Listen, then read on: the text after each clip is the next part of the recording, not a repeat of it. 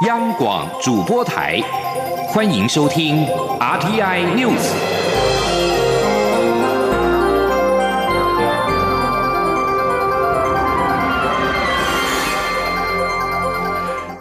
各位好，欢迎收听这节央广主播台提供给您的 RTI News，我是陈子华。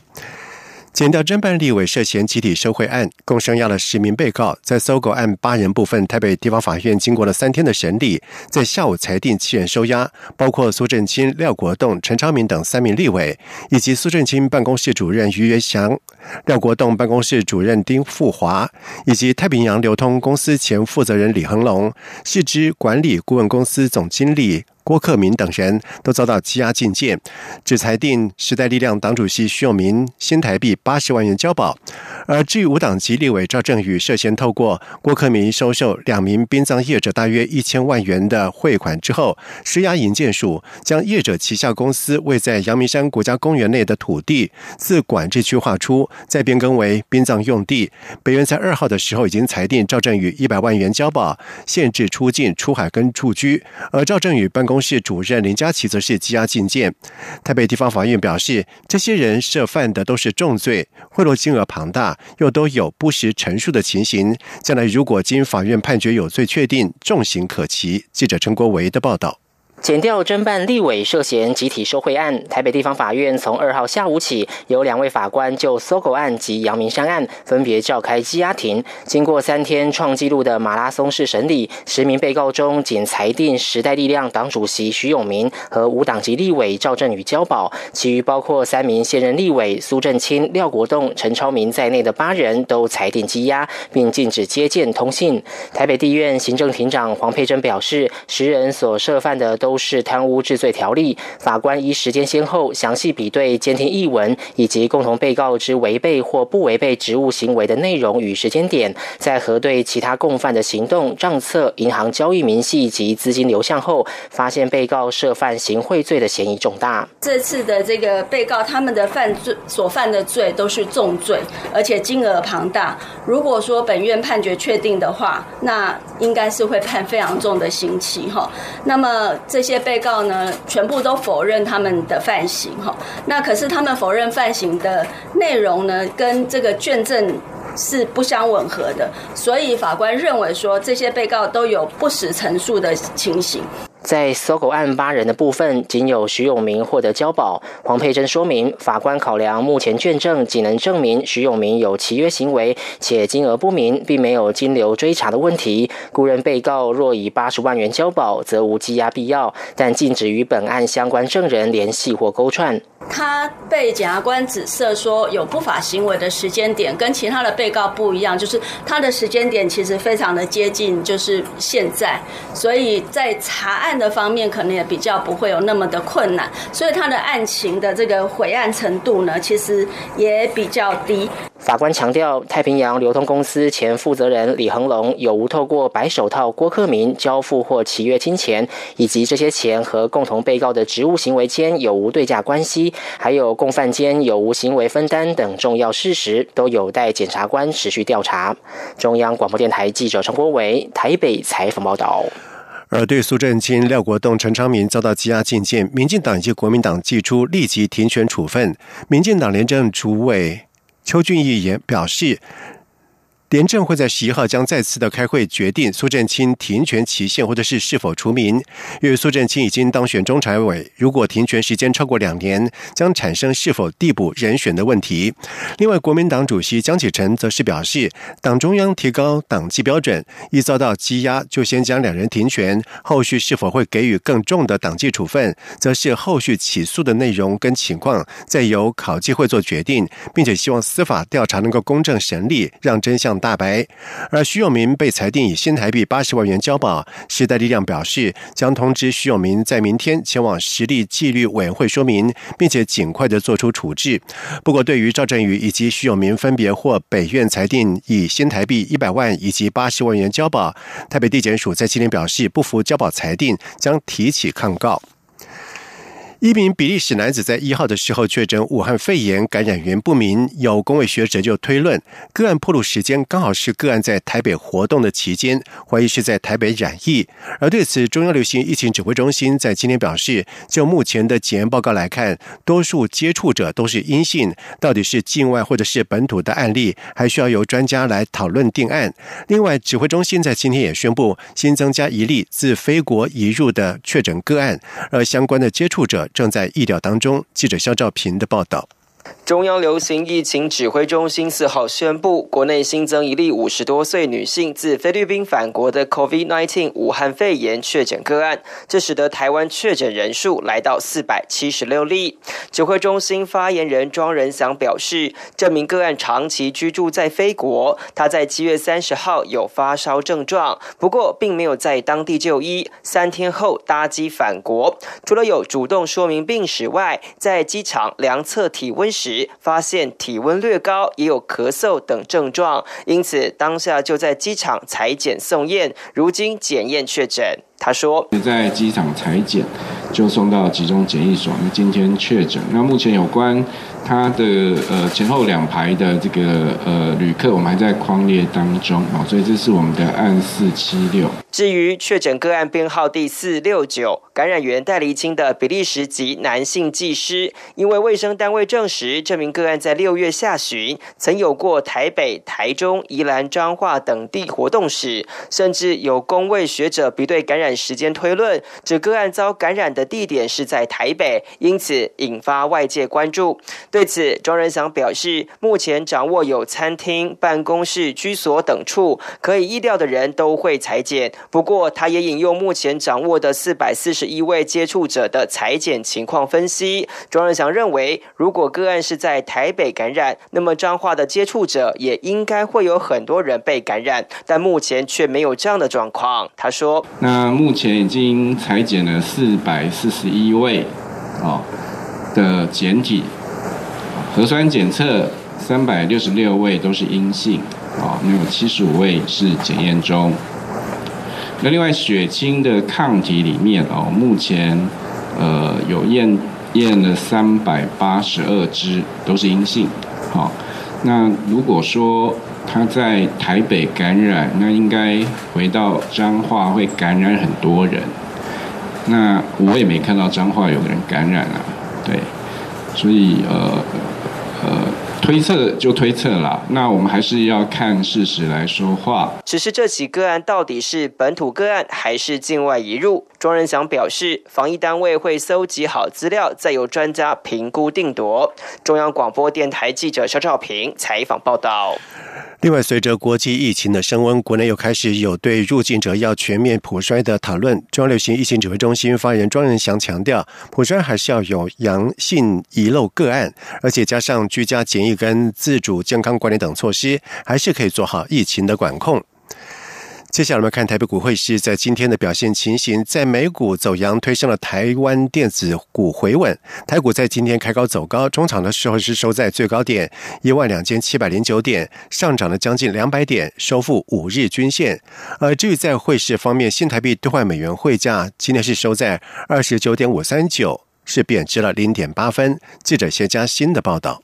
尽管外资三号大卖台股三百多亿，使得大盘走贬，不过因美股四大指数同步走阳，激励台股扭转颓势。四号是开高走高，在台积电、联发科的领军下，电子股反攻，带领大盘反弹百点。中场加权指数收在最高点一万两千七百零九点，上涨一百九十六点，收复五日均线，涨幅百分之一点五七。分析师指出，台湾防疫得宜，加上有先前疫情经验，虽然有第二波疫情再起的疑虑，但外资卖超一日后就转买，大盘盘势迅速回稳，显示信心仍在，盘面依旧良性发展。资深分析师许波杰说。近期陆续公布整个七月份的营收，甚至是整个第二季季报，所以一些业绩股哦，不管是在电子股的这个 PCB 哦，尤其是在窄板的这个区块，苹果供应链等，可以缴出比较亮眼的成绩单跟展望的话，我想对台股来讲哦，波段还是比较正面来做看待。分析师表示，后续仍需观察美国国会是否通过新一波纾困方案，以及十一月美国大选在即，现任总统川普民调落后，美股是否再有震荡等不确定因此。至于汇市方面，新台币对美元汇价本日开盘小升零点一分，虽然持续走升，但午盘开始收敛跌幅，尾盘转走贬势，中场收在二十九点五三九元，贬值零点八分，连续两日。收编。中央广播电台记者谢嘉欣采访报道：民进党举办国务卿齐建营帮助年轻世代了解国家治理、民主政治以及国际关系，在今天举行结业式。蔡文总统是特地受邀出席致辞。总统表示。处理事情以及思考事情的方式不能够被驯化。民进党的传统就是让年轻人有足够的空间，也希望年轻人勇敢、愿意挑战。做错了没有关系，下次再来，只是不能够犯同样的错误。总统并且提到，民进党中央。大会议室当中写着“清廉勤政爱乡土”，提醒每个世代的民进党从政者都要记住，即使在每个时间点有新的诠释跟意义，但这是不变的初心。他提醒在座的学员，在未来若要从政或者是从事公共事务，这就是重要的原则。同时，总统也提醒，想从政的年轻人要有心理准备，就是这条路会起起伏伏，恐怕很难有安逸的人生。就算成功，也不能够想着一大赚一笔。他。并且重申，若想升官发财，就别走这条路。模拟东京奥运对抗赛在今天进入第四天，桌球项目在今天登场，郑怡静以及。刘云如这对双打组合是率先登场，以及若三轻松击败了对手。两人都说，趁这次的模拟赛，正好是慢慢找回搭档的默契。另外，桌球好水庄智渊以及陈建安在今天以双打组合出赛。尽管有一阵子没有比赛了，但是两人长期合作，默契十足。媒体问到在五号将跟林云如以及郑怡静这组混双对决有什么样的感想，庄智渊是霸气的笑说：“打爆他们！”记者郑祥云、江昭伦的报道。模拟东京奥运对抗赛桌球赛四号、五号在国训中心登场，除了已经取得冬奥混双门票的郑怡静、林云如亮相，庄智渊与陈建安也以双打组合出赛。由于有多年合作默契，也持续保持训练，庄智渊与陈建安在模拟赛打起来状况还不错。跟小安都很熟悉嘛，所以哪怕嗯没有见面，然后球拍拿着这样去配，感觉都还是可以。加减有一些帮助，因为毕竟我们那么久没比赛的话。比赛跟训练的感觉还是不一样。为了增加比赛强度，模拟冬奥赛桌球赛特别安排混双郑怡静与林云如对上男子双打庄智渊与陈金安。由于去年庄智渊曾因为不满部分教练偏心先窜起的小将林云如，一度退出国家代表队，也宣称不打奥运，直到今年初才又回心转意重返国家代表队。如今两人要在场上交手，格外引起瞩目。庄智渊说：“想法我打爆他们了，正常打了，我来就是磨练嘛，这么久会比赛了，正常打。尬尬戏没有，他要教训我们。”陈建安则平常心看待这一场大战，但也认为郑怡静与林云如近年参加大大小小的比赛都有得名，看得出来两人默契很不错，应该会是一场很精彩的比赛。中国电台记者郑祥云、江昭伦，高雄国训中心采访报道。希腊政府发言。佩查斯在今天表示，总理米佐塔基斯将宣布政府内部进行操作改进，也就是内阁改组，在放松疫情管制措施、重新开放旅游之后，寻求如何遏制 COVID-19 武汉肺炎感染病例的上升。希腊从上个月到现在，增加 COVID-19 确诊的病例数已经达到四月疫情高峰时的水准。防疫官员指责民众在酒吧里面群聚，以及民众参加大型的活动，造成疫情的升温。而根据希腊民防局从七月一号到现在，在将近一百三十万的入境旅客当中，超过三百四十人确诊 COVID-19。此外，新闻报道指出，在欧盟领导人在上个月通过了七千五百亿欧元（大约折合八千八百四十亿美元）的下世代欧盟复苏计划当中，希腊从中分得一部分振兴的款项。因此，这次内阁改组也将针对如何管理希腊获得这笔款项，改进政府的协调运作。而希腊将从下世代欧盟复苏计划当中获得三百二十亿欧元的援助款项。而根据希腊银行。指出，希腊在今年的经济将萎缩百分之五点八，部分的原因就是受到了疫情的影响，造成希腊旅游业收入锐减。以上这节整点新闻由陈子华编辑播报，这里是中央广播电台台湾之音。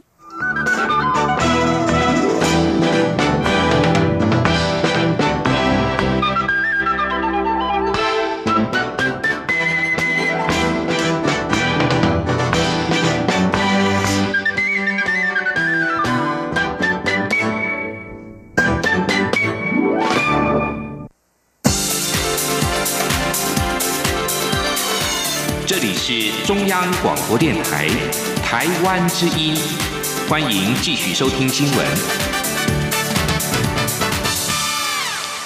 现在时间是晚上的七点十五分，欢迎继续收听新闻。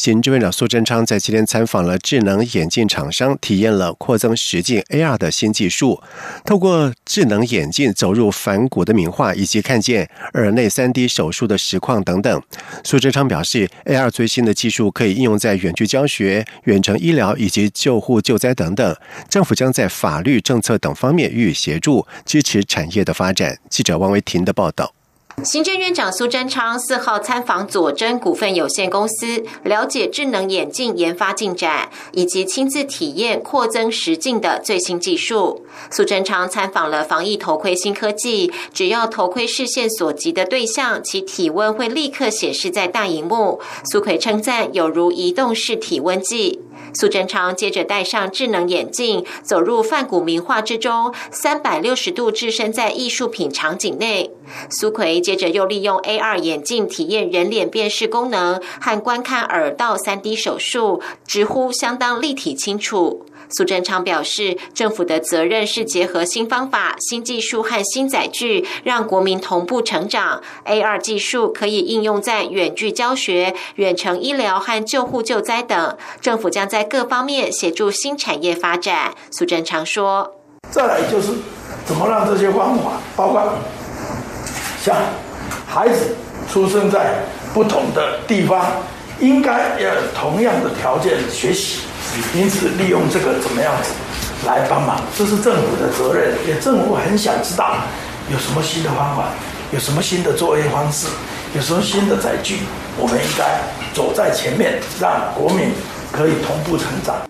苏贞昌表示，智能眼镜不仅是产品，也是时代的趋势。国内有如此先进、世界级的公司和人才，政府将在法律、政策等方面予以协助，希望让台湾越来越进步。中央广播电台记者王威婷采访报道。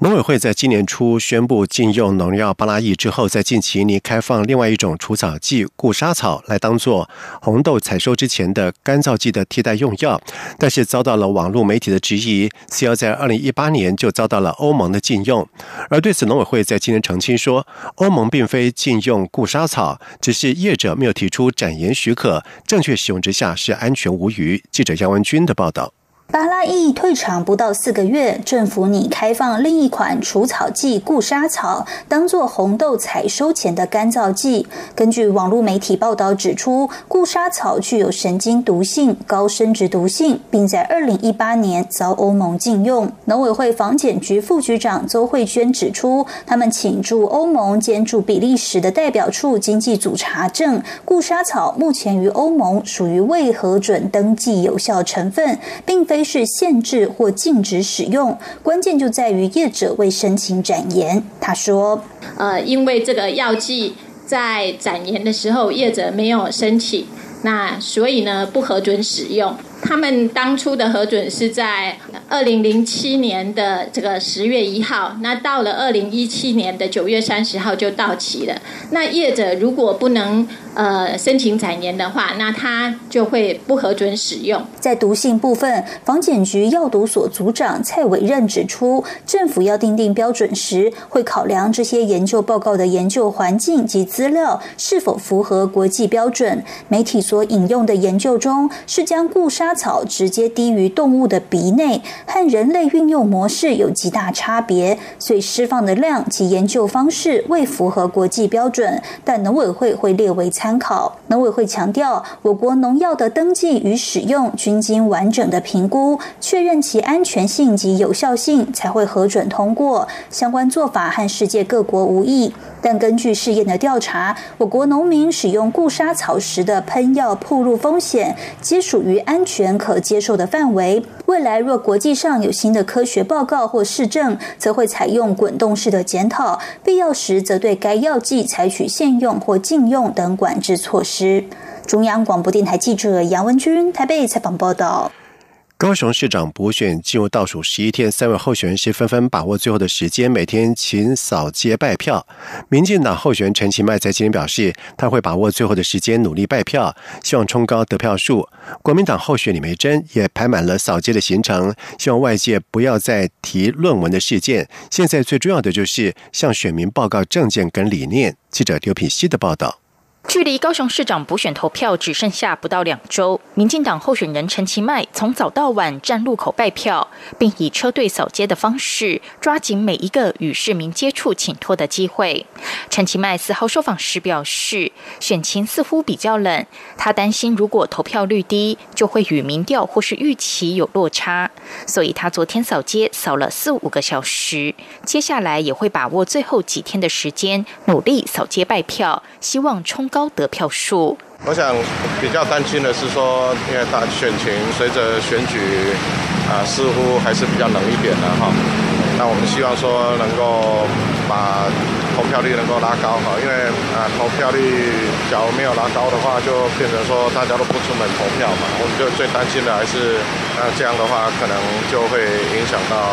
得票数哈。国民党候选人李梅珍四号也是从早到晚马不停蹄的扫街行程。对于民众党的封关民调，指民众党候选人吴益政与李梅珍的支持度已接近黄金交叉。李梅珍说：“民调看看就好，努力打拼才是最重要的。”至于陈其迈指，如果论文不是代写，而是参考同学的资料，应该交代是哪位同学。李梅珍对此表示，他已经交代过论文事件，现在最重要的是说明证件。论文的事情已经说过了，那现在距离选举的时间也很短，所以现在努力打拼，把我们的那个政策跟理念赶快报跟高雄市民报告，才是最重要的。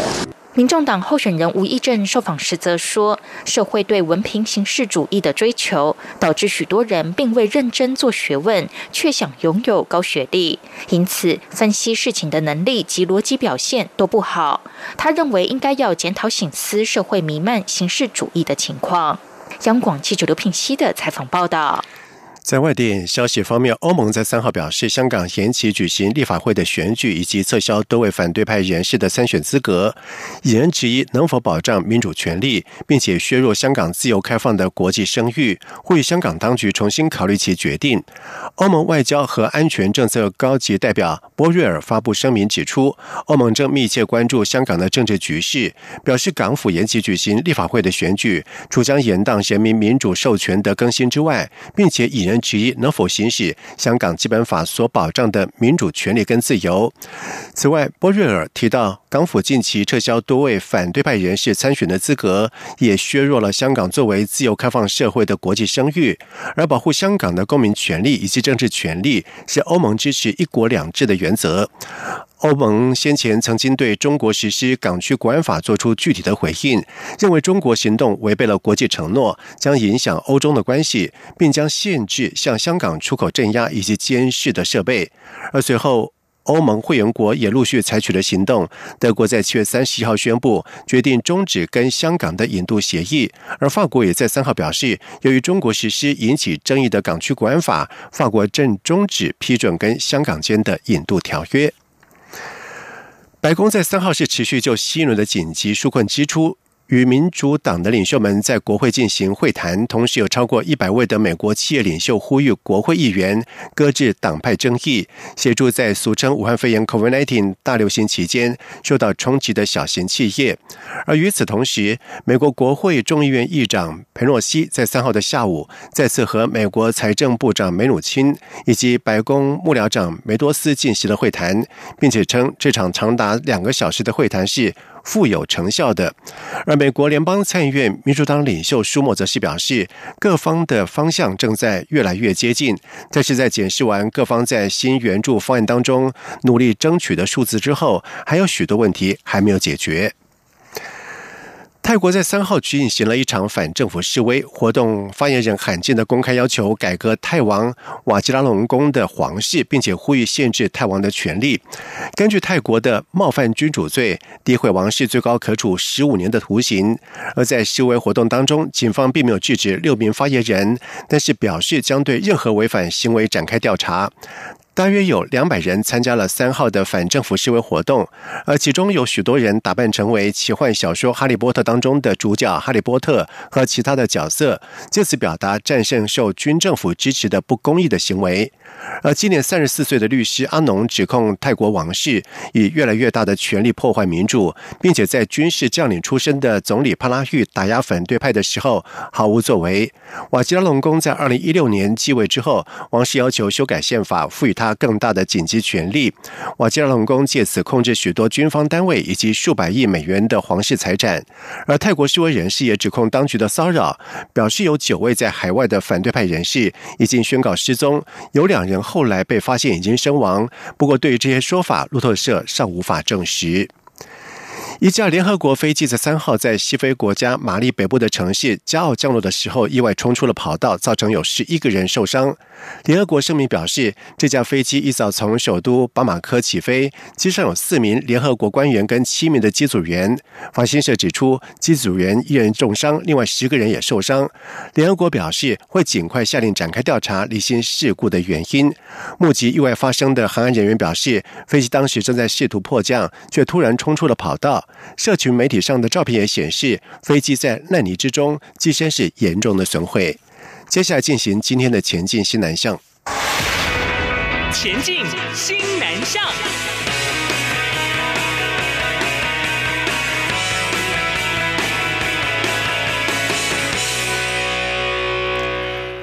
国立台湾文学馆和国立成功大学中文系举办了陈长庆短篇小说集中越文版的新书发表。台湾文学馆表示，陈长庆短篇小说集在去年已经在越南胡志明市推出了越南文本，现在在台湾发行中越文本，期盼能够得到越南新著名的回响。记者陈国维的报道。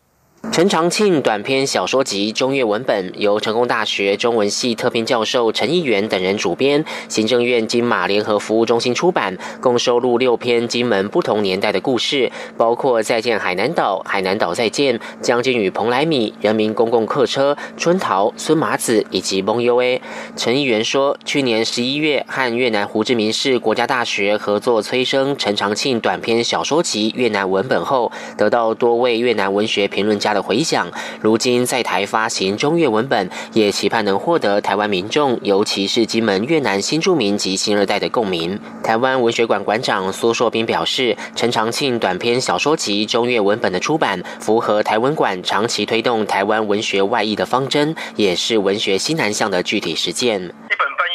耗费的精力非常的大，所以我们通常都会做一些前期的评估。那这几年，我们其实整个文学外衣在尝试另外一种做法，就是它是非学术著作型的，而是以小说的选集，然后以对方国的大学校园为对象的一个推广。那我们这两种路线都会尝试之后评估。从事文学创作超过五十年的陈长庆，也在新书发表会上，将他从一九七三年创办金门文艺的早期史料，以及所写的小说《失去的春天》《秋莲》等珍贵手稿，捐赠给台湾馆，希望在文学中。为金门风土民情留下完整记录。中央广播电台记者陈国伟台北采访报道。移民署举办新住民及其子女海外培力计划获选的新二代陈林返回母国马来西亚吉兰丹进行探寻之旅的时候，以人工智慧 AI 科技的辨识解密当地多元饮食文化食材，并且创新打造台湾版特殊野菜饭，成果相当亮眼。移民署表示，野菜饭的制作过程看似简单，其实是相当的复杂。但是陈林透过了物件侦测的类神经网络电脑应用技术。软体运用 AI 科技辨识相似的传统的菜肴，把拍摄野菜饭以及野菜拌饭的影片转换成为照片，并且建立了电脑辨识资料库。在经过长时间电脑训练的运算，辨识成效可以达到百分之八十到百分之一百。同时，移民署也表示，新住民及其子女海外培育计划已经培育出许多拥有多元文化背景的新二代，并且持续鼓励新二代利用。较长的假期返回到母或父的母国，进行文化语言的探索学习，同时借由感受学习故乡多元文化跟经验，将来再贡献给台湾。以上新闻由陈子华编辑播报，这里是中央广播电台台湾之音。